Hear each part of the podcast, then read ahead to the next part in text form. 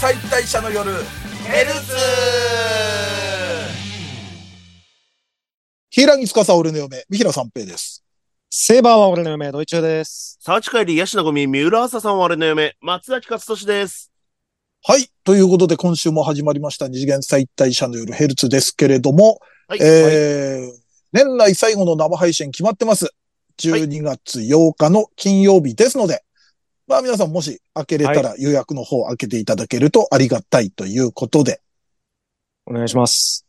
ちょっと早速ですね、もうあのーはい旧ツイッターの方の、まあ、ハッシュタグの感想でですね、はいえー会社のリアル忘年会と日程被ってたけど、えーうんそっちはすでに欠席で返事しておきましたと いう。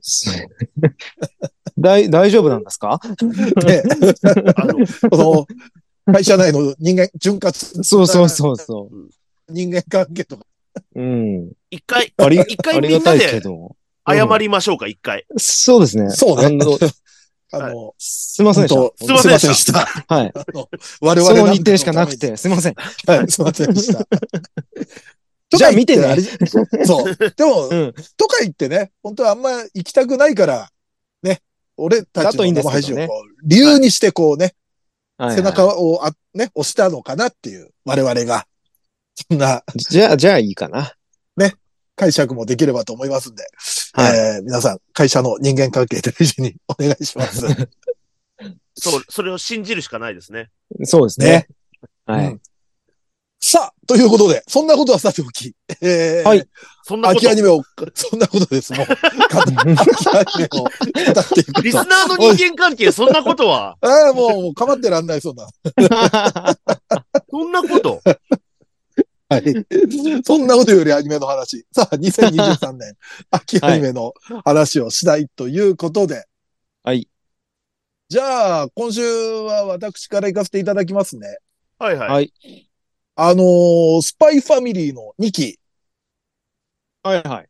ですね。2期の、でもあれか、あれ、1期があって、2期があって、今2期の2クール目と解釈すればいいんですかね。あーっと、だから、えっあと、ー2期のワンクール目っていう感じですかあ、ね。 2期の1クール目か。そうですね。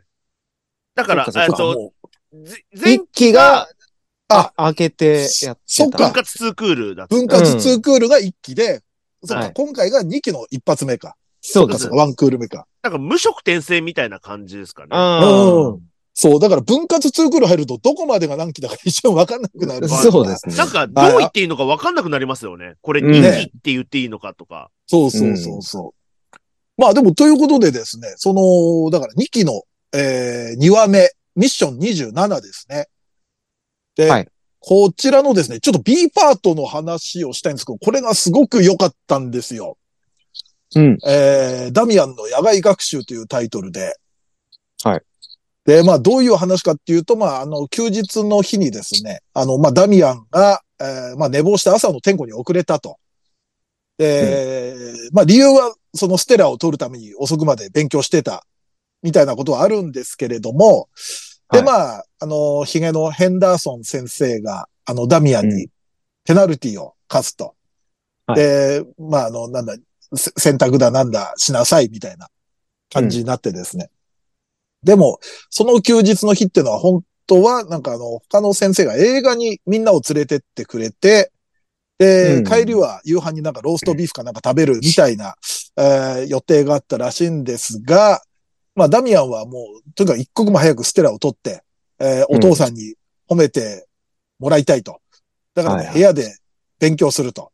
で、うまあ寝坊のペナルティもあるから、もうそんな遊びに行く時間なんかないってことで、まあ行かないっていうふうに言うんですが、はい。あのー、取り巻きの二人いるじゃないですか。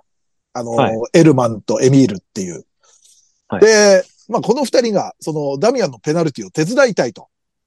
うん。まあなんか取り巻きなんだけど、あの二人って結構ダミアンを慕ってるじゃないですか。そうですだね。からそこの良さがね、すごく出た回で、うん。で、まあそのペナルティを手伝いたいんだけれども、あくまでそれはダミアンの罰だから、あの、手伝えない。じゃあどうするかっていうと、あのそのヘンダーソン先生の命でわざと服装をい乱れ作ったり乱したりとか、うんあと、わざとお菓子食ったりとか、して、だから見え見えの違反して、で、まあヘンダーソン先生もそれを察して、じゃあダミアンうん。手伝いしてきなさいみたいになって。うんで、二人とも罰もらったんだけど、ありがとうございますみたいな感じで。うんで、まあそのステラにとらわれすぎて、こう無理してるダミアンを指して、まあ先生方、ヘンダーソン先生と、あとなんか眼帯してるグリーン先生っていうのが、まあ三人を一応名目としては、そのペナルティ、罰として野外活動をさせる。でもそれは実は息抜きのピクニックだったっていうようなうん感じの。話で、で、なんかあのーまあ、川でか川下りしたりとか、魚釣って焼いて食べたりとかして、うんでなんかもう魚釣りのシーンなんか、なんか楽しげな曲流れて、なんか本当ゆるキャン見てるみたいなはいはいはい。感じの雰囲気だったりして。うん。で、まあ最終的にはその、なんかステラレイクと呼ばれる湖があると。で、それはなんか、あのー星がスステラみたいな、まあステラって星ですけれども、その、うん。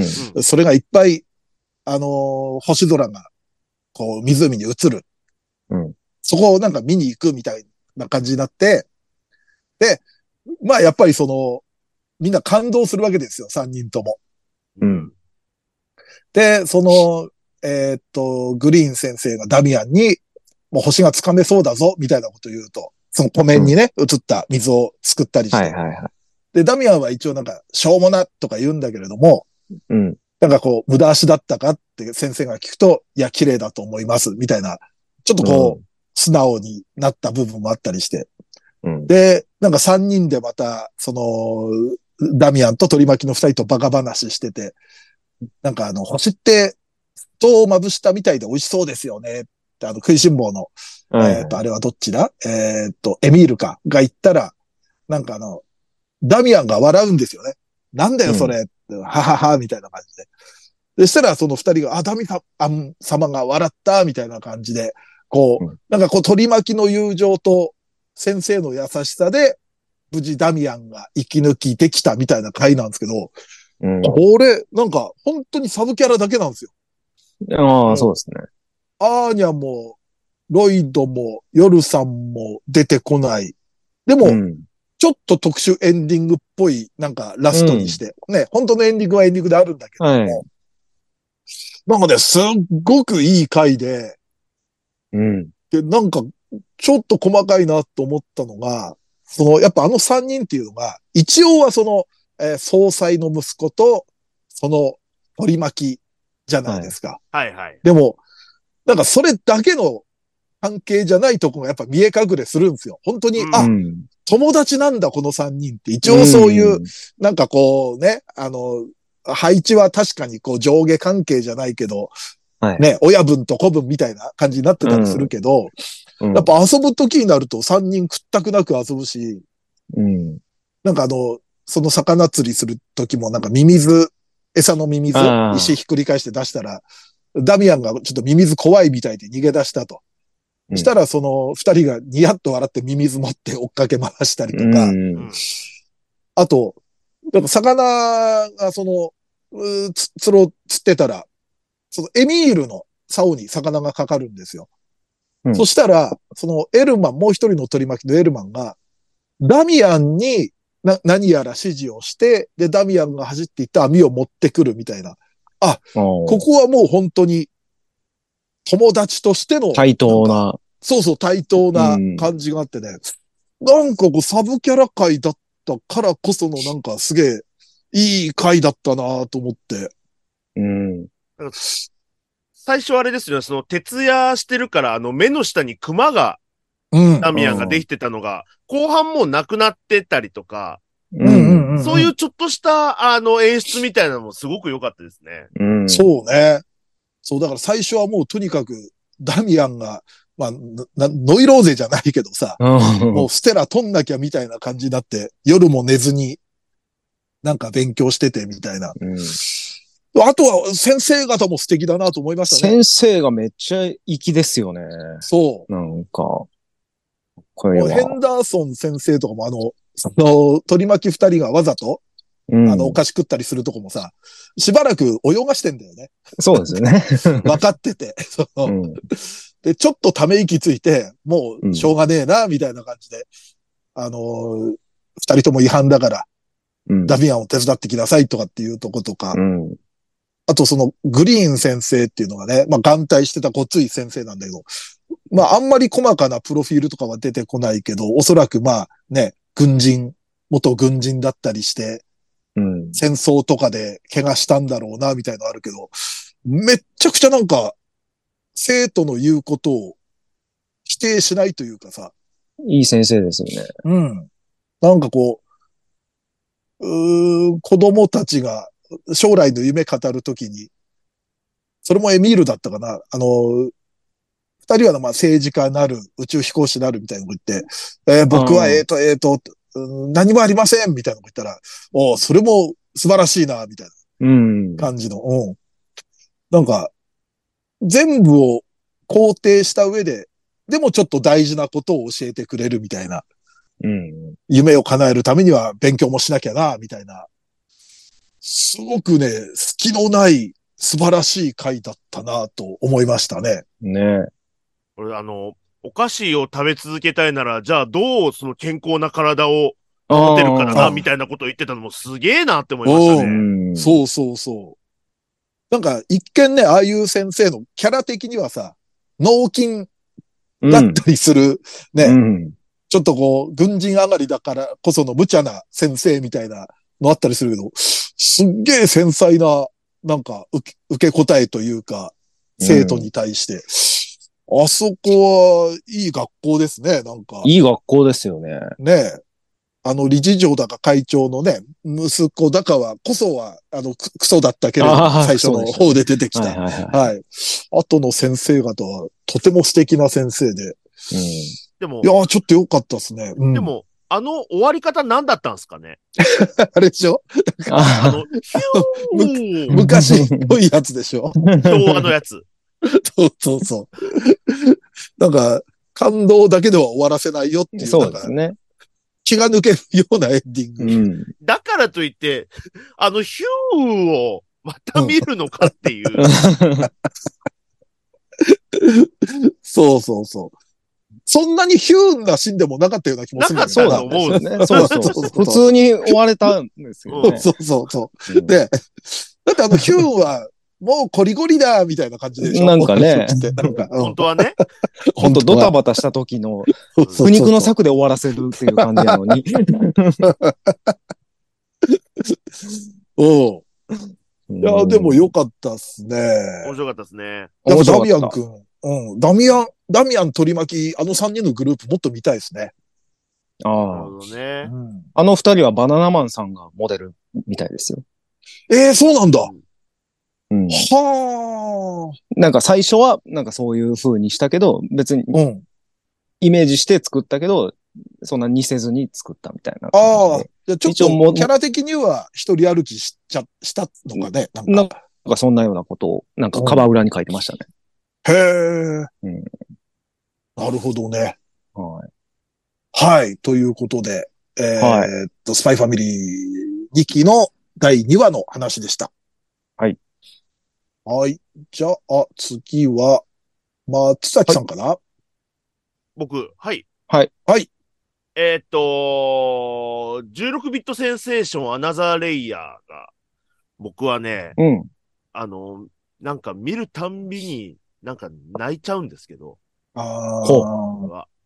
なんか、あのーまあ、主人公のうん。子が、あの、まあ、えーっと、これは期待作の時でも、まあ、軽く言ったんですけど、う。うんん。えーっと、その、過去にタイムスリップすると。うん。その第1話で。うん。そうすると、えーっと、あれがだから、えーっと、当時のあのエロゲーの同級生というののパッケージを開いたら、その同級生が発売されたところ、あたりの時期にタイムスリップしたと。だから1992年う2年。ん。にタイムスリップして。で、でその主人公の女の子っていうのは、まあその現代の、その、エロゲー会社に勤めてる、まああの、なんか底辺、底辺グラフィックデザイナーみたいなうん。感じので、 だからそのエロゲー、美少女ゲームが好きで入ったのに、なかなか全然その企画も通らせてもらえないし、うん。通させてもらえないし、えー、だこういうゲーム作りたいんですって言ったらもう上司からもうあのすぐ、いやもうこんなんもう売れる時代じゃないからみたいな感じに言われて、で、そしたら、まあその、で、昔のゲームを開いたら昔のその当時のエロゲーの全盛期の頃にタイムスリップして、その当時のあの空気感をまあ味わうというか、うん。そう、当時にあったエロゲー会社に、なんかこ、なんか転がり込んで、当時の仕事を、あの、バイトとしてやることになったりとかするんですけど、うん。うん。だからその、昔はあの、ドット絵だったから、ううん。ん。うん。今みたいに色も全然使えなくて、だからこういう風に色付けをするとか、うん。なんか、あ、すなんか僕らからするとなんかそうだったんだみたいな部分もあるし、うん。うん。っていう中で、あの、まあ、このエロゲー会社でやっていくのかなと思いきや、うん。 2話で、うん。あの現代に戻ってきちゃって、そうう、んあそこちょっとびっくりした。びっくりした。戻るん戻るんだっていうう。ん。そのゲームをね、その、今開発中のゲームがあるって言って入ったんですけど、そのゲームが完成した時に確かうん。そうですね。戻ってしまい、うん。うん。で、えーってなって、そしたらまたあの、あの、底辺イラストレーターとしてまた働く日々が現代に戻り、始まってしまい、うん。で、だからこれどう、どうなるんだろうなと思ったら、3話では、うん。あの、これもまた昔の、もう名作のエロゲーである、あの、傷跡っていううん。エロゲーがあって、そのパッケージを開いたら、あ、開い、開いたらその傷跡が発売された1996年に、また、あの、タイムスリップすると。うん。だから、それぞれそのエロゲーの歴史の中でトピックとなるようなところに、多分今後いろいろタイムスリップしなるほて、どね。当時の空気感をいろいろ、うん。うんまあ時代の移り変わりとかもものすごかったでしょうし、うん。なんかそういうお話なんだなっていうことがこの3話まで来て、なんか、なんかちょっと分かってきた感じ。そうね。あれその傷跡で、きっかけで、タイムスリップした時も、その傷跡の年代に行くんだっけあれは、年そにう。傷跡の年代です、そっね。かそっか。うんうなんんか傷跡買いに行ってましたもんね。そうあーあの、そあっのか、そうだそうだ、あの、メガネの子。そう、はいあの、メッセ三王に、あの、うん。そう、あの、うんき傷跡と、えっと、あれはピアキャロットか。ピアキャロットが確か同時発売みたいなうんうんうん。感じの時なんで、そうですね、96年ですね。うん。なんか、あ、こういう話なんだとか思ったりとか、あとは、もう96年って言ったらもう Windows 95が出てますから、そっかそっか。その辺でまた一気にそのエロゲーの、あの、ハードルみたいなのが下がったりする、して、またこっから、あの、いろんな、なんか、トピックスがあるような、あの、ここに行くのかな、みたいなことを考えながら、うん。見たりしてますけど。だかじゃあらち僕ょっからすとる行ったり来たりはするんだろうね。ストーリー的には。う。うんん。なんか、当時僕は、だから、まだ、あの、地元にいたんですけど、う。うんん。だから、あの、当、だから、憧れてた秋葉原というか、ああ、なるほど。なんかそんな感じがするんですよ。当時、うん。まだ遠かったうん秋葉。原。そんなに、その、萌え萌えしてなかったですよね、まだ。そうですよね、多分。多分。その、殺伐としている。うん。なんかね。はい。え福岡から新幹線で6、7時間かかる秋葉原。そんぐらい距離が遠かったですから。確かにでも96年だと俺もまだ秋葉とか下手したら行ってないかも。うん。なんかそのね、空気感をアニメで味わえるっていうのがなんかちょっと嬉しくて、ううん。ん。で、なんか、キャラクターの掛け合いは掛け合いで、なんかめちゃめちゃアニメっぽいじゃないですか。そうですねわかるわかる。確かになんイエーンとか、うんかうん。その、このはちゃんのリアクション、その主人公のこのはちゃんのリアクションとか、なんかすげえ面白いんで、なんか、そういうなんか、ちょっとノスタルジックな思いになる以外の面白さもちゃんとあるなっていうのは思いましたね、見てて。 このはちゃんっそうねて、ちょっと古いタイプのアニメキャラだよね。 なんか、ね。古いですね。リアクションって。現代のリアクションではないよね、なんか。現代の19歳、あんなリアクションしないっすよね。絶対令和の。うん。でも、いあや、の、でもこそうだな。うのん。メインのその、このはちゃんとその、まもるくん、はいそはのアニメのメインの二人のまも、二人の、なんか関係性は、その、それこそその、神の溝知る世界の、そのメインの二人の役割とちょっと似せたみたいなことは言ってましたね。いはい。うんああ。なんか、なんかそれがやっぱりアニメ映えもする感じでってういんうん。なるほど。ね。う。なるほどなとは思いました。ああ、でも年代を追うとちょっと、確かに感情移入の度合い違ってくるな。本い当だかにらろんな世代に響くようになってんですね、じゃあもう。うん最初が92年か、だっけタイムスリップするの。はい。だからあの時まだ俺芸人やってないけど、うん96年は芸人やってるし、しかもこの96年7月って、初めてコミケ行く1ヶ月前ですよ、多分。はああ。うん。だかなら多んか分それ考えるとちょっと、あおーっと思それで言うな、と、多分4話が、う。い。うんん。コミケが迫ってくるみたいな話だったと思うの で、 へえ。ああ、じゃあ、もしかしたら、初ビッグサイトのコミケかもしんない。あー。 96年。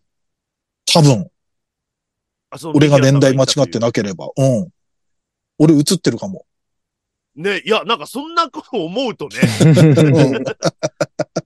おいいつも否定する松崎がなんかね、い受けや、で止もめてくれた。その、怒ってるとか、出てるソフトとかが、本当うんうんうん本物だから、ねなんか、その、感情移入度というか、うん。実際にそこに自分もいるかも感みたいなのがすごくて、うなるん。ほだってメッセ三王なんて言わなくて絶対いいんですよ。ど。うんそれを出すみたいな。なんかね、すごい、なんかグッときちゃいますね、うん見るたんびに。ああ、でもなんか本当自分のオタクライフとオタク人生とちょっと重ねちゃうかもね。あ、この時こうだった、この時こうだったうんみたいのは。うん。僕なんかエロゲー全くわかんないですけど、でもすげえ面白いですね、あれ。うん。フェイトエロゲーやん け。おい。お 痛いところを疲れましたな、これは。あれは文学だっつってん だろうが。エロもある文学 ね。エロもある文学。おい文学はエロが、ね。そう、文学はエロのフェイトは着物文学ですから。クラナドは人生クね。ラノダ人生。やかましいわ。でもなんかモブの声優さんとかが、普通にあなあんでかもそうだな。ゲーム屋の店長が杉田さんやったりとか、ラジオ DJ が日高のりこやったりしますよね。うんうんうん。なんかす、なんだこのアニメと思っちゃった。で、もうこいれ。や、でもだあの、からなんか、ゲー、うん。ゲーム作りしてる環境とかもさ、なんか噂にしか聞かないけど、ああいう感じだったのってやっぱ聞くわけじゃん。うんなんかみんな雑魚寝してさ、アパートの一室でみたいな。あうあ。ん。うん。いいややーあれはちょっと響くわ。で、また、これ、あの、ブルーレイのうん。特典の CD みたいなのがつくみたいな告知がされたんですけど、うん。その2、2巻とか、あれですよ、あの、川澄彩子が歌うフィーリングハートとか、だトゥーハートの主題歌ですよね。はいはいはいはいはい。だから、あかりが歌うフィーリングハートがうん特典でついてたりとか、あの頃はだから、あの、声優さんはカバーで歌歌ってないですからね、あの辺歌の。ってないですね。うん。とかね、なんかいちいちなんかそういう特典とかも、なんか、エロゲー好きに刺すことやってんなと思って。うんうん、まあ確かに当時、明かりに歌ってほしかったしな。めちゃめちゃすごいですもいや、これは確かに浸るわ。ん。なんか、あん、この時だけはちょっとやっぱり昔にちょっと戻っちゃいますね。うん。っていうあ感と、じで堀江さん、川澄さんが声優やってるってのがいいなそうですよ。ね。うん。で、明か堀江りさとんがマル歌チうで、すから。堀江さんの歌う風のたどり着く場所、カノンのああ、うん曲だったりとか、なんかそういう、もう、 あのーリーフとか、キーとかの、もう人脈をフルに使ってる感じがしますねえ。垣根を越えてって感じで。いや、最高です。うん。大丈夫ですかじゃあ。はい。はい。じゃあ、V ジさん、はい。最後行きましょうか。はい。僕ね、あの、期待作でも言ってましたけど、ゆずきさんちの4兄弟。はいはいはい。はい。これがね、僕、すごく好きだなっていう感じで。うん。まあ本当にまあ両親を亡くした、えー4人の兄弟が、まあ、なんとか頑張って生きていこうみたいな、普段のまあお話みたいな感じなんですけど、うん。うん。その一番上のお兄ちゃん、長男がえっと23歳の高校教師で、うん。で、えーっと、次男が、えーっと、中1。うん。で、三男も中1。うん。あ、そっか、あそこは両方中学か。うん。で、えー一番下の子が小一の子っていう感じで、だで、で、えっ、と、その、一応上の隼人っていうお兄ちゃんも、えっ、と、今年から、えー担任を務めることになったと、高校の。うん。うん。だから全全員がその新一年生みたいな環境そっで、か。はいはいはい。全員ものすごい大変な時やねんけど、まあ、4人で力を合わせて頑張ろうみたいな感じのやつなんですけど、でも、い、1話目からなんかもうその、まあ、基本まあ4人が主人公なんですけど、まあその港っていう、えっ、とまあ三男の子の話が結構、まあ1話メインで、はいはい。で、その、ち同じ中1なんですけど、その、みことっていうのは、えーっと、4月生まれで。で、みなとが、えー3月生まれ。だから、は一応同学年やけれども、11ヶ月ぐらい、あの、離れてるからっていうこすとごい設で。定ですよね、これなんかね。ねえ。で、もうだから、まあ、お兄ちゃんではあるっていうことで。しかもやっぱ、1年近くやっぱ離れてるから、体格とかも全然ちゃうし。すげえね、 すげえ落ち着いた感じのやつだしうんうんっていうので。で、まあ、それにやっぱ対抗意識みたいなのを燃やして、うんちょっと選択とかやろうと、いろいろ頑張るんですけど、うん。まあ、どうにもうまくいかずう。んうんうん。で、その小一の、えっ、と、ガクトっていう弟を、なんかあの、花火大会行きたいって言うけど、まあ、お兄ちゃん忙しそうやから、じゃあ俺が連れて行ってやるって言って行くんですけど、うん。迷子にはぐれてしまって、うん。そしたらまあ一応やっぱその長男と次男が四男見つけて、なんとか合流できたみたいな。で、最後はみんなで花火を見るみたいな。なんかもうう、ん。中盤ぐらいでやっていいぐらいの回を1話で、おボンってやられー、た感じ確かがにし。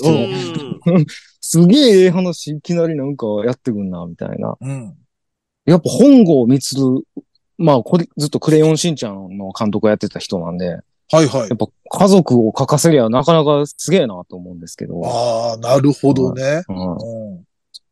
で、僕3月生まれなんですよ。僕3月の25日の、もう結構末の生まれで。ああ、じゃあちょっとずれたら学年変わるくらいの。でも同級生の4月の頭のやつなんてマジで1個上みたいな感じで したもん。ずっまあ本当と。そう小ですよね学校の時なんか。はい。やっうん。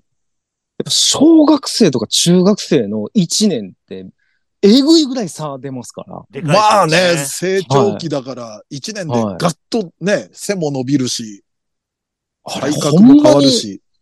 おなんで同じ体育せなあかんねんってずっと思ってましたもん、小学校の人が。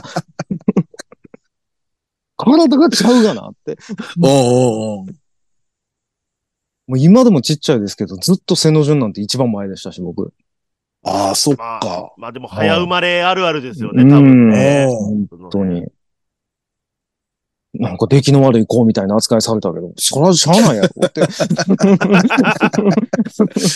いやいや、ちょっとあの、高校中退をそこに重ねちゃいけないよ。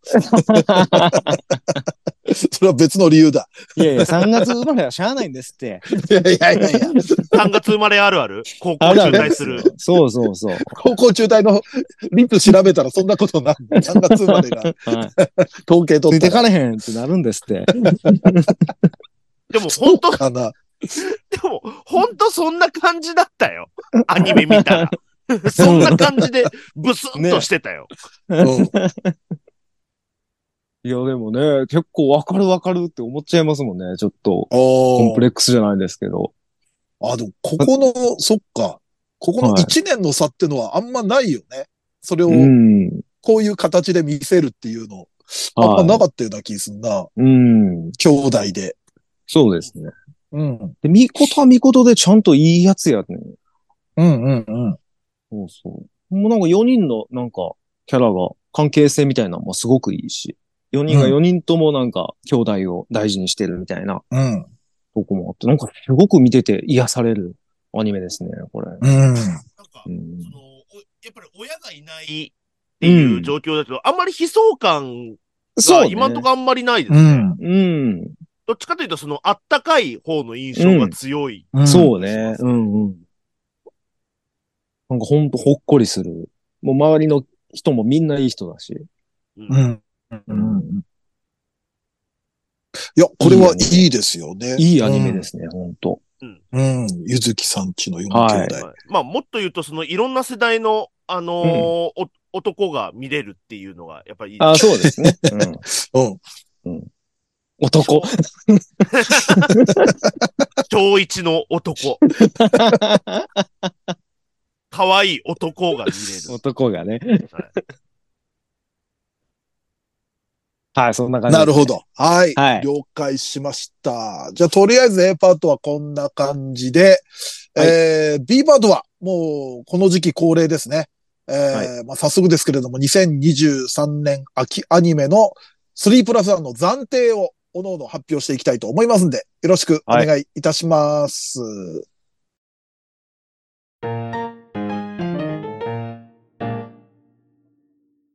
2023秋アニメ3プラス1暫定の発表。あぴょーい。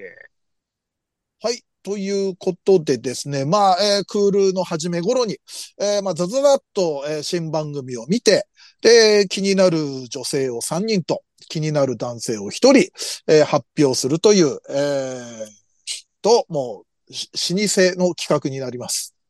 そうですね。なんで始まったんだろうな、そうだこけどの企いや、なんでもな、いや、それだって、三平さん肝入りの企画ですよ、これは。画。そうで。ですよね。でも、よく考えたらさ、はいクール終わりだけでいいっちゃいいわけじゃん。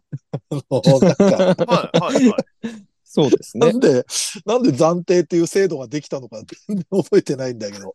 ちょっと、最初から 遡って聞いてみてください、そうですそうねで。皆さん。はい。じゃあ、そんな感じで、まあ、パパパッと、じゃあ、えーっと、おのおの発表していきましょうか。はい。はい。じゃあ、私、三平三平から、えー、ルローニケンシン、三条つばめ、えー、希望の力、大人プリキュア23から、春日のうらら。そして3人目は、えー、びっくりメンの十字架ちゃん。なるほど。さあ、じゃあ次は、松崎さん行きましょうか。僕で、はい。はい。えーっと、一人目、えー、経験好きな君と経験ゼロな俺がお付き合いする話、えーヒロインの白川ルナ、おおーえー、二人目、えー君のことが大大大大大好きな100人の彼女、おインダからね。すごい名 前。インダからね。いいんだからね。インダからねです。からねは。 まあ、名前には聞こえるけどね。で、えー、3人目、えー、アンデッド・アンラック、出雲風子。おおおーなるほど。はい。あ、えっと、すみません。これ、えっと、ちょっと先に説明させてほしいんですけども、はい。えっと、一応、あの、アイドルマスターミリオンライブに、あの、うちの嫁が出てるんですけど、ははいい。あの、一応それは、あの、一応殿堂入りみたいな感じなので、ここでは、あの、触れませ あん。あ、まあまあ。大丈夫ですよ。は大丈い。夫です。あの、出番めちゃめちゃちょっとだし。さあ、じゃあ、ドイチューさん行きましょうか。はい。えー、ティアムーン帝国物語、ミーア・ルーナ・ティアムーン。あーおーえー二人目、えー、シャイ、もみじ山てる。おーあ悩んだとこだな、そこも。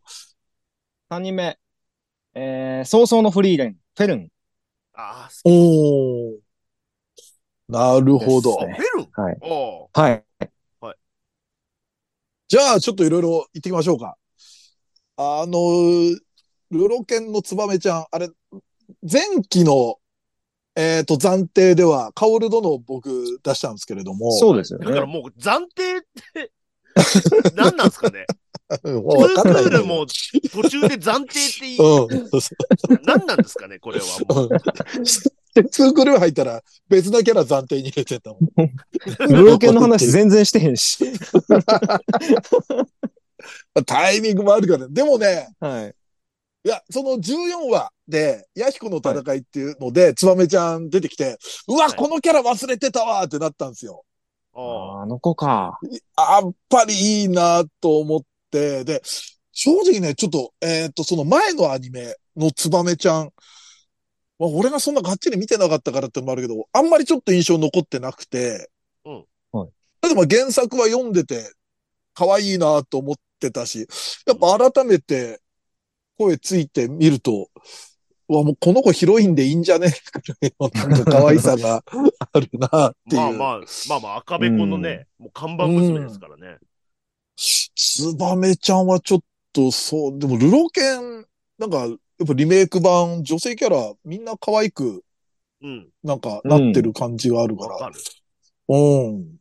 ちょっとこのままいろいろ、ね、今後もいろいろ出てくるキャラいるから、ちょっと注目はしてたいなっていう。あ、好でも、なるほど上平さん、そっか、ツバメ好きそうだな。うき。んあの、キャラクター造形もそうだし、うん。程よいサブキャラじゃないですか。うん。なるほど。ど。そんなにいっぱい出てこないじゃない。うはいんうん。なんかそこでももでも出てくるとなんか爪痕残すじゃん、この子。爪痕って、若手芸人みたいな。 なんか、そうそうそうそうそう。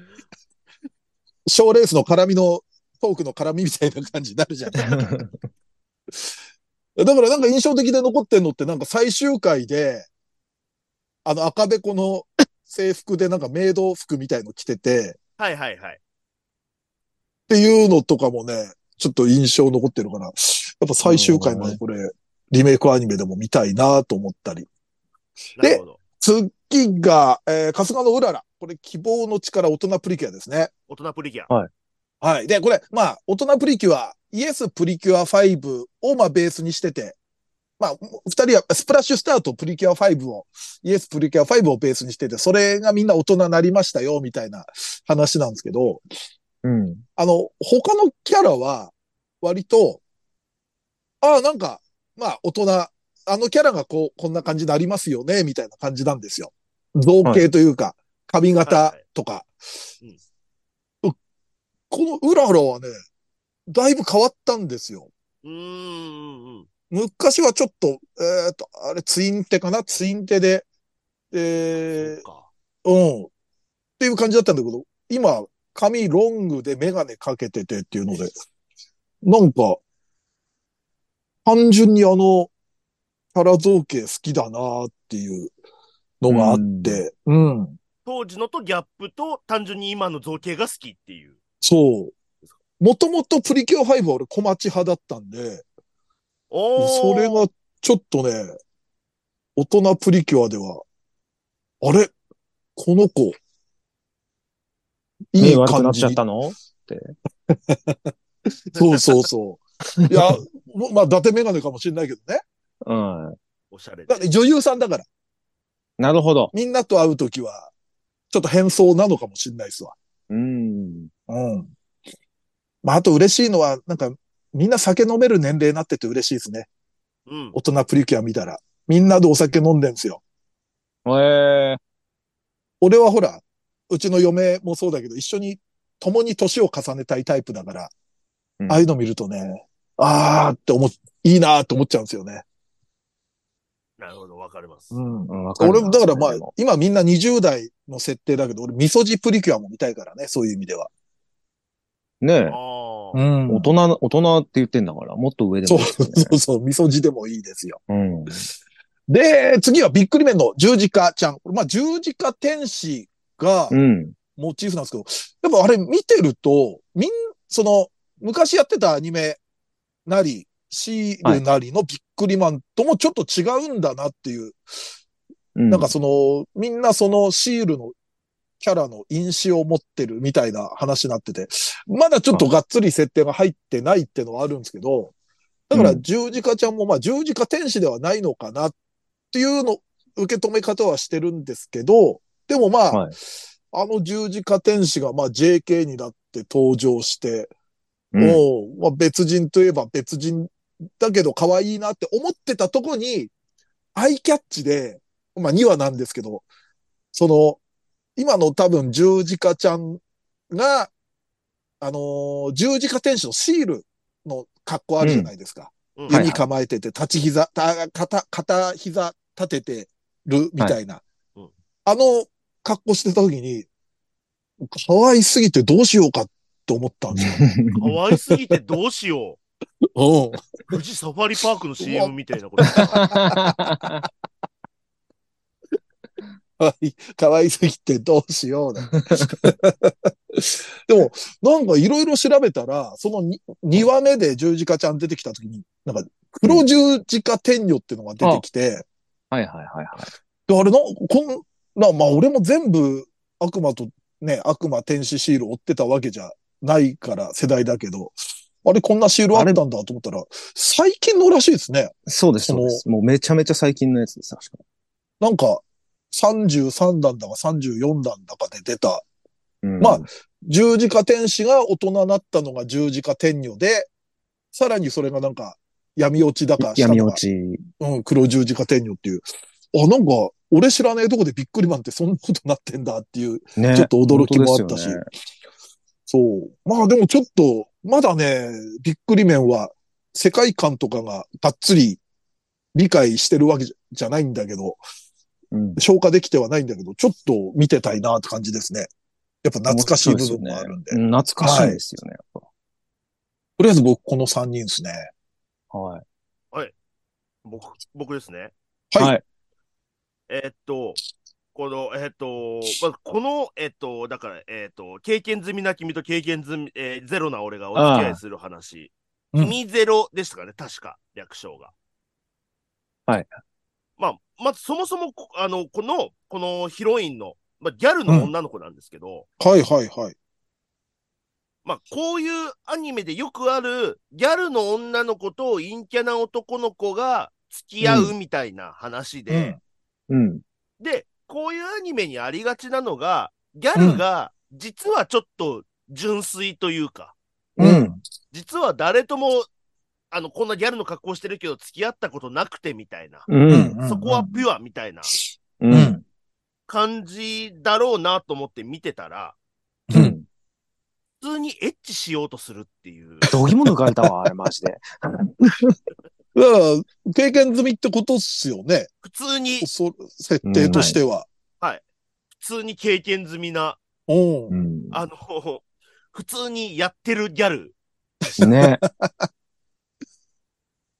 でもなんか、こっちの、もう今やこっちの方が潔くて好きだなって思いました。まあ、そう まいあう部ね分はありますようね。ん。 うん実際自分が付き合うってなったら、実は、ん誰ともお付き合いしたことありませんみたいな人って、あの、じゃあ、ど、どっちがリードすればいいんだろうってなんかわかんなくなっちゃうんで。多分だからすごいちゃんと童貞の意見聞いたような気が する。 はい童貞で悪いか。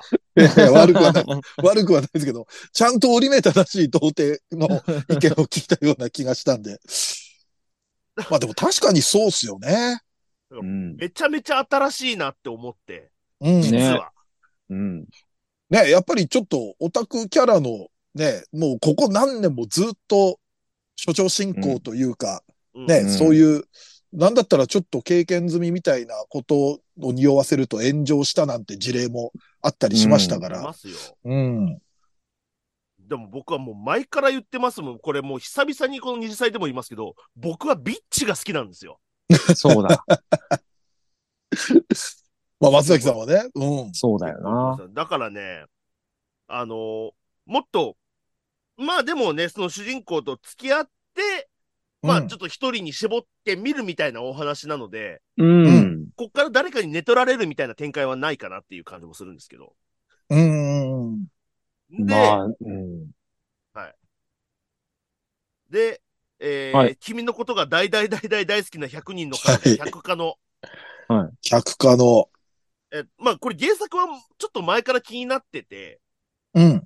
で、読んだことを読むタイミングがなくて、で、アニメで初見って感じだったんですけど、ははいい。いや、いいですね。ぼあのーま、ま、単純にツンデレですね。もう、なんか、テンプレな、はいはいい。はいはい。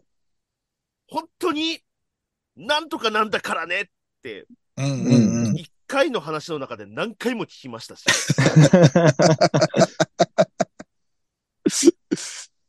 今時いるっていうぐらいの。 でも可愛だからあい。のだからね、あの、押村君はやっぱりこういうツンデレキャラにありがちな感じで、ちょっとね、胸がち控えめなんですよね、パッと見なるほどうんそこがね、まだちょっとあの、他のキャラに、あの、浮気する可能性全然あるなとも思うんですけ ど、あ、松崎さんの中で。はい。とりあえずもうツンデレっていうだけで、おーそう何々じゃないんだからね、と、もうほんと失われた必殺技のような感じですよね。今となっては、現代では。んで、そう、ええうん。さあ、そして。アンデッド・アンラックの風子。はいはい。い。なんかね、アニメになって、よりなんか、エロくなってませんエロないん。か、エロいと思エう、ロい僕よもあの子エロいと思いますね。うん。なんか、あのーほら少年漫画の、うん。特にジャンプのヒロインって、なんかそこはかとなく色気があるみたいな、うん。うん。うん。お色気漫画じゃない場合、ははいはい。みたいなことってあると思うんですけど、なんか、で、漫画の方も、まあ、なんかちょっと、胸大きいなぐらいの感じはね、ちょっとなんかムチムチした感じだよね。はい。っていう感じはあったんですけど、アニメになって、色ついて動いたりしたら、お、なんかすげえエロくないと思って、風子。んなんわかる。か、強調されてるって感じはしますね。うん。これ少女漫画にあるまじきエロさなんじゃないかと思って、これはもう見るのが楽しみですね。うんでも。でもなんかシ、ショートと相まってっていうか、まあ、結果的にショートになったって感じだけど、はいはい。はい。やっぱりショートってボーイッシュの感じ、うんイ。そうメージっですてねちょっとあるじゃないですか。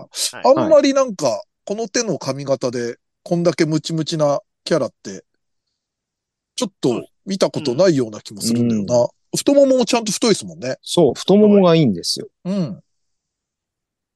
なんかもう、これはもう、あの、もう見た目ですね。なるほど ね。はい。ああ、でもこの子悲鳴がいい。毎回あげる。ああ、ああ。なんか悲鳴、シャウトがいいな、あれ。はい。じゃあそこも、なんかアニメになったからこその部分ですもんね。んうん。はい、この3人です。さあ、じゃあ、ドイチューさん。はい。えー、ティアムーン帝国物語の、えー、ミーヤ様ですね。あれ、話も面白いですね。面白いですね。すげえ面白いですね、これ。そう、なんか、無双の仕方が割と、まあ、結局悪いやつ、将来的に悪いやつになって、が戻ってきてやり直すっていう話ですけど、 根本こいつ、ちゃんと悪いやつのままなとこが僕ちょっと面白いんですよね。うん。うん。あのまあ、そこはまだ残ってますよね。はい。打算的な。カエルとか味方やっていうやつにはちゃんと優しいし、みたいな。 うん。理不尽にもちゃんと怒るっていうところもあうって。ん。なんかまあ、まあ見た目も可愛いし、うんなんか、なんか、わちゃわちゃしてて面白いな、このアニメっていうので、まあ、うん暫定として入れましたね。はいはい。はい。で、えー、シャイですね。うん。かっこいいんすよ、普通に。うんうん。てるちゃんは。なんかやっぱ変身するとこもそうだし、戦ってるとことか助けに行くとことかも、ずっとなんか、すげえいいヒーローだなって思って。うん。うん。見た目は変身前の方が好きです。ああ。メガネ。まあ、まあでも、あの子嫌いじゃないですよ。僕も割とストライクゾーンの中に入ってうますね。ん。かわいいっすでね、もシャ、シャイはね、まだちょっと悩んでるところもありますね。うんやっぱ、スピリッツとか、能登さんスピリッツい声いっすねやられるともう、うん。能登さん好き。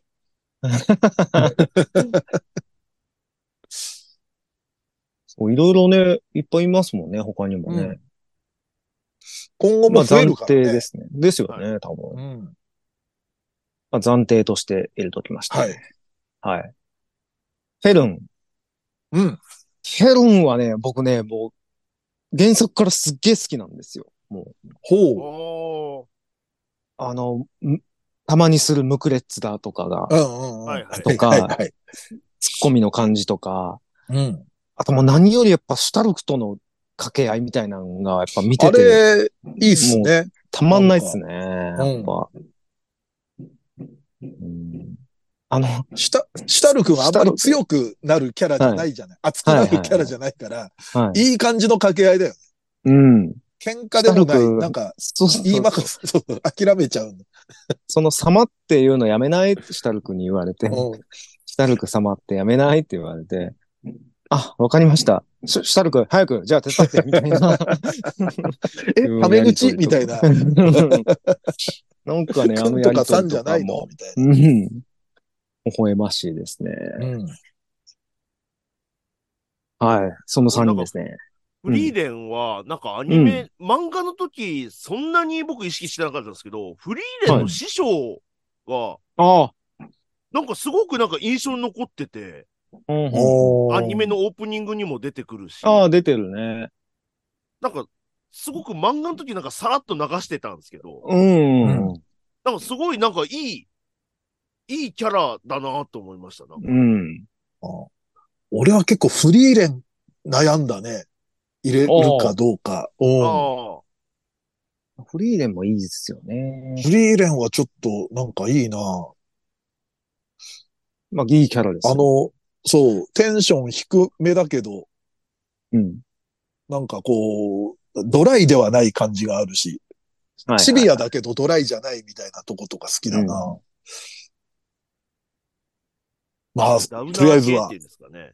うん、ダウナー系ですね。うんうん。でも、なんか暗いって感じでもないじゃない。うん。そうですね。うん、低血圧なのかな 朝起きれないのもそうだけど。テンションが上がらないタイプなのか。さあ、はいじゃあ、プラスワン行きましょうか。はい。はい。じゃあ、よろしいですか皆さん。はい。はいはい。では、えー、プラスワン男性のキャラですね。さあ、それではせーので行ってみましょう。はい。せーの。ゆずきグがリくーとン。先みこ生と。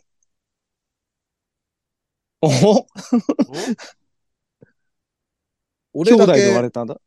俺だけちょっと違うとこに行ったかなですかね俺はもうさっき言ったグリーン先生をちょっと、おーうん、おうちょっといつもなるのほど僕の、あの、キャラチョイスではないですけど、うんいや、ほんとあの先生良かったなと思って、まあちょっと、暫定だからこそってのもちょっとありますけど、はいはい。うん、なんか、1話、2話、3話あたりバーって見た中で、すごく印象に残ったのが、グリーン先生でしたね。うん。まあ、あーポッと出てきてっていうのもあるんですけど、うん。んポッと出てきてなんかすごいいいキャラだったっていう。ということで、お二人は僕は、えーっと、ゆずきがくと、うん。小一の男です。はいはいはいはい。一番ちっちゃいとこ行きま したね。おい、 はい。お前が小一の男なんじゃねえか。 僕はゆずきみことですね。みこと好きそうやなはいはいはい。中一の男です。クール、クール、あ、ミコットどっちだクールボーイえっズとなあん、です兄ね、あと次男ですね、次男。うん。背大きい方、大きい方です。中学校の。うんはいはい。く、ちょっとクールな感じの。はい。うんで。すね。ああ、なるほど。いや、ガクトはね、喋り方が好きなんですよ。あ何々兄さんなんとかだ、みたいな。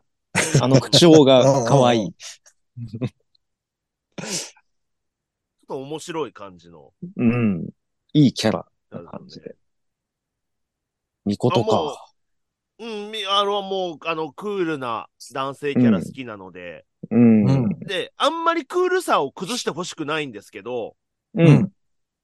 それもそうだし、あの、ただそれが崩れるっていうのが、なんか、ブラコンっていうのが、そうね。うん。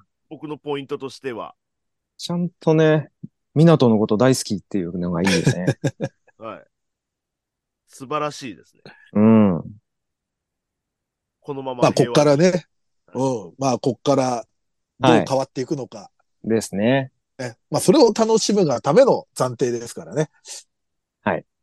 はい。まあねじゃあ、そんな感じで、はい。はいあのー、3ヶ月後、皆さん楽しみにしててください。はい楽。しみに。はい。えー以上、2023秋アニメ3プラス1暫定の発表でした。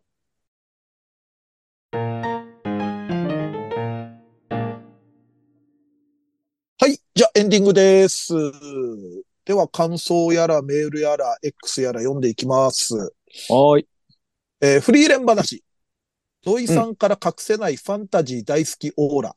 松崎さんから感じるこの作品への熱意がめっちゃ伝わってきて、この作品の凄さを改めて感じました。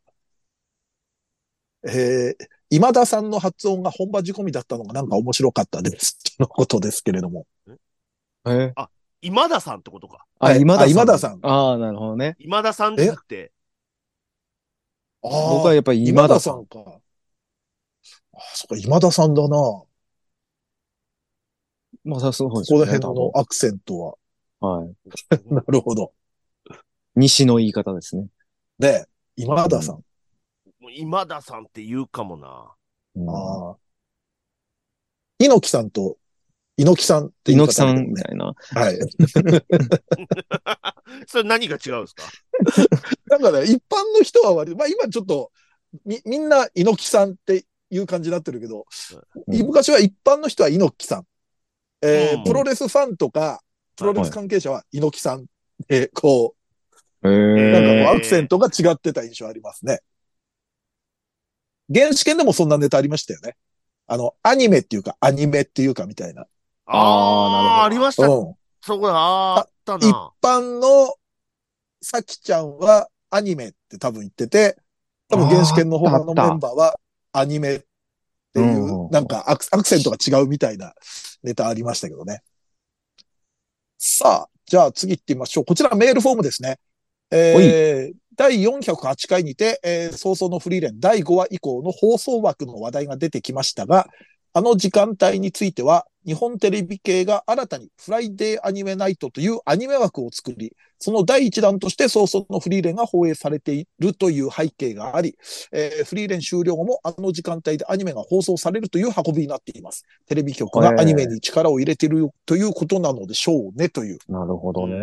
ああ、もう結構、ああいうほ他の局でもあるもんね。そうタでイすねトルがついてるアニメ枠。沼アニメーションとか、そうそうそう。ノイタミナとかね。まあ、ノイタミナーですよね。うんノイタミナが走りか。走りって言えば走りか。そうでしょうね。とうか、TBS の深夜の枠もなんか確か名前あったな。なんかあったよね。はい。とか、さあ、じゃあ次行ってみましょう。はいえー、馬娘3期の話より、えー、レース中の各々の位置取り等について、えー、過去のアニメでスタート直前にこけてるキャラクターいるけど、モデルになったとされる史実のレースだと、劇中と同じタイミングと位置で落馬だかつまずいただかしてるらしいですよ、と。うんえ。うん。有識者によれば、三平さんの予想通りちゃんと作り込まれてるらしいです。まあでも見てるとそんな感じあるね。こっちが気づかない小ネタ。まあ、あの、元ネタ知らないけど、これ、それっぽいなみたいなとこいっぱいあるもんね。馬ーう娘は。ん 見てると。うん。あの、全解説とかしてほしいわ。本当詳しい人。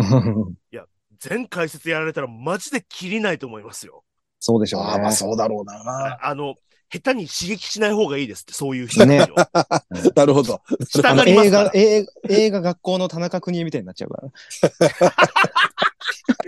あオのグリキャップの話定番はずっとする定番の話するとでしょ。はい。なんか、あったな、そんなシーン。 なんかあれでしょ計算の仕方、競馬に置き換えたらすげえ計算なんかできるよそううになったっていうシーンでしょ。オグリキャップのことはちょっと言いたいことあんだよ、つって。授業そっちのけになっちゃうっ ていう。あちょっと久々見たくなってきた。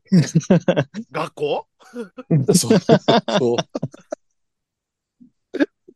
今なら、すごく感情移入できるのよ。夜学っていうものに対して。 さあ、えー次行ってみましょう。えードイチューさんおすすめの、お前狸にならねえか、一貫独量。おえー、たぬき形態の時の柔らかそうなのに少しゴワゴワしてそうなリアルな毛の描写を見てると撫でたくなりました。野生のたぬきは近づいたら危険そうですが、長老の金玉踊り気になります。との。ああ。はい。これ、あの、作者の長尾先生も、うんあの、リツイートしてくれて、聞きましたあっていう、みたいですね。はいラジオ聞きましたっていうツイートしてくれてました。大丈夫な回でしたかね。あの回は多分大丈夫だと思います。比較的大丈夫な話うで したん。ね。だったと思いま す。よかった、よかった。今後も気をつけましょうね。ね。さあ、こちらメールフォーム。えー生配信。まあ、リクエスト系ですね。生配信で、松崎さんのクイズ企画を毎回楽しみにしています。酔っ払う前にやってしまうのもありかもしれませんと。なるほどね。あはあ。まあ、ちょっとね。ちょっとね、考えてることはあるんですけど、おうなんか、うまく面白になるかなっていう不安もあるんで、いや、でも松ちょっと崎いろいろ考えて企画は大丈夫ですよ。うん。まあ、まだ時間もありますからね。うん。本当ですか、うんじゃあ、このぜ後ひぜひちょっと相談で。了解です。さあ、こちらじゃあ最後、メールフォームですね。えードイチューさんに聞きたいことがあります。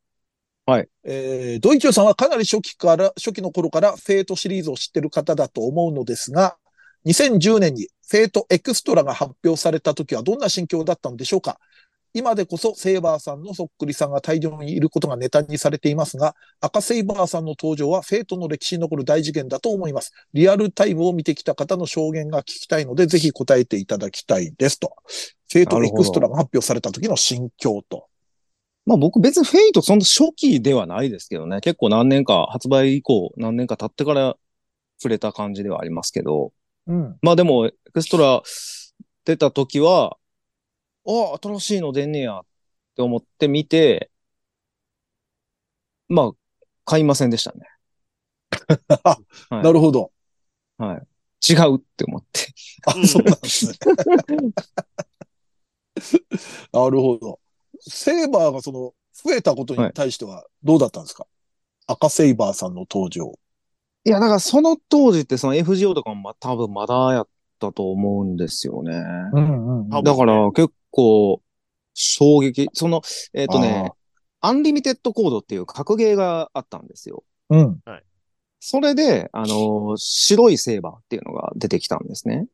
初めて。おーまあそれはなんか、エイプリルフールかなんかの企画から派生して、じゃあもうこれは一つのキャラにしてしまおうっていうので、セーバーリリーっていう、今でこそそういう名前になったんですけあはどい、はいはいはいその時はまあ、2P カラーみたいな感じやと思ってたんですけど、うんうん。でも赤はもう、まず、絵も作者も違うし、声も違うし、うん。なんやったら新名も違うしっていうので、うんうんこれは別に俺が触る必要は一切ないなと思ってやりませんでしなた。るほど。おーはまあ、あれはあれまあででもね面白いんでしょうけどね。うんもう今の FGO を見てると、FGO、あんなキャラ増えるとはまだでしょ。まあ、セイバーってことはないけれども。はすごいもんな。い。うん。だから当時はまだ多分、その、フェイトゼロとかが小説で出るぐらいで、その、まあ、うん一個前の戦争で。でも、セーバはー、いはいはいセーバーやったから、はいはいはい。うん全然、すげえ楽しんでいけたんですけど、うん。それも別人やからな、それうを、んだから今まで読んでたセーバーを、これをセーバーって読んでええんかなって当時はやっぱ思いましたね。うん。うん。っていうのありました。なるほど。ははい。ありがとうございます。了解しました。い。はい。まあ、まあ、エロゲー、エロゲーですからね。エロゲーやけどさ、文学だから。あの、じゃあ、フェイト、エロゲーと思う人と、あの、文学と思う人で、あの、意見分かれると思うんで、それも メールで送っていただければと思いますんで。はい。よ戦いやん。ろしくお願いいたします。世界戦争ですよ。さあ、じゃあ、告知いきますね。はい。えーニコニコチャンネル20歳アニメ実況配信月2回月額550円、そして過去のアーカイブもすべて、えー見れますので、えーぜひぜひ皆さん登録お願いします。そして、お願いしえーます年内最後の生配信は12月8日金曜日となっております。リクエストとかも募集しております。はい。そして VTuber ユニットメルコネさんとのコラボ YouTube メル2時が配信中です。えー基本的には毎週の金曜20時更新ですが、いろいろ変動とかもあったりするみたいなんで、えーまあはい皆さん、まあ我々告知するんでですね、それ見ていただいて、えーチャンネル登録ご視聴よろしくお願いいたします。お願いしま。しますす。このラジオは旧ツイッター、カッコ X での感想と宣伝を求めております。ラジオを応援したいなと思われましたら、番組を聞いての感想、オタク話など何でもつぶやいてください。投稿にはハッシュタグ、ひらがなで二次採用をつけてください。投稿は番組内で取り上げますが、つぶやきの場合は基本的にお名前は明かしません。この番組のリスナー数知名度を増やすため、番組関連の話題バンバン投稿してください。そして、日体メンバーへの質問はメールで募集しております。質問のほか、B パートでやってほしい企画のリクエストなど、投稿は日体ヘルツメールホームまで送ってください。こちらは随時募集中。質問が溜まった頃にコーナーをやりますので、よろしくお願いいたします。さらに番組 CM スポンサー募集、イベント出演や番組ゲスト、MC 仕事等の二次元再大社の夜としての出演以来、二次祭ライブの運営をしていただける企業事務局などありましたら、二次元再大社アットマークヤフー .co.jp まで送ってください。メールフォーム URL、メールアドレスは二次祭ヘルツのブログでも確認できますので、よろしくお願いいたします。はい。そしてノートの投げ銭は随時受付中です。えーお名前とメッセージを読み上げさせていただきますので、告知等にもご利用ください。さあ、そんな感じで、第409回二次祭ヘルツ。お相手は、三平三平と大中と松崎勝利でした。二次祭ヘルツでした。ヘルツでヘしルツたでした。はい。OK です。まあ、でもそっか、もう10月も終わりですね。ですね。早いもんで。はい。うん。こんだけ見てんのにアニメ全然見てないやつ山ほどあるな。いや、本当です よ。もう、無理ですって。この数は。 で、ちょっとサブスク見るとさ、サブスクでしかやってないのもあったりするじゃん。ああ、まあそうですね。うん。あれ、これ地上波で多分やってないな、みたいなところで。で、これネットフリとかだともっとあるわけでしょだって11月から悪魔くんですからね。ねえ。うん。はい。あ、そうだ、そろそろ加入しないと。。はいもう、時間がいくらあっても足りないよ。足りない。他のテレビ見てる 一般的なテレビ。でももう、決まったやつしか見てないかもしれないですね。俺、やばいくらい見てないな。もう取り残されるかも。まあそうなりますよね。ちょっと、いろいろ教えてね。最近のお笑い事情とか。お笑いの日とかは。あ、でも、キングオブコントは見たよ。ああ。ああ面白かったです。そそれがせ大正解だと思います。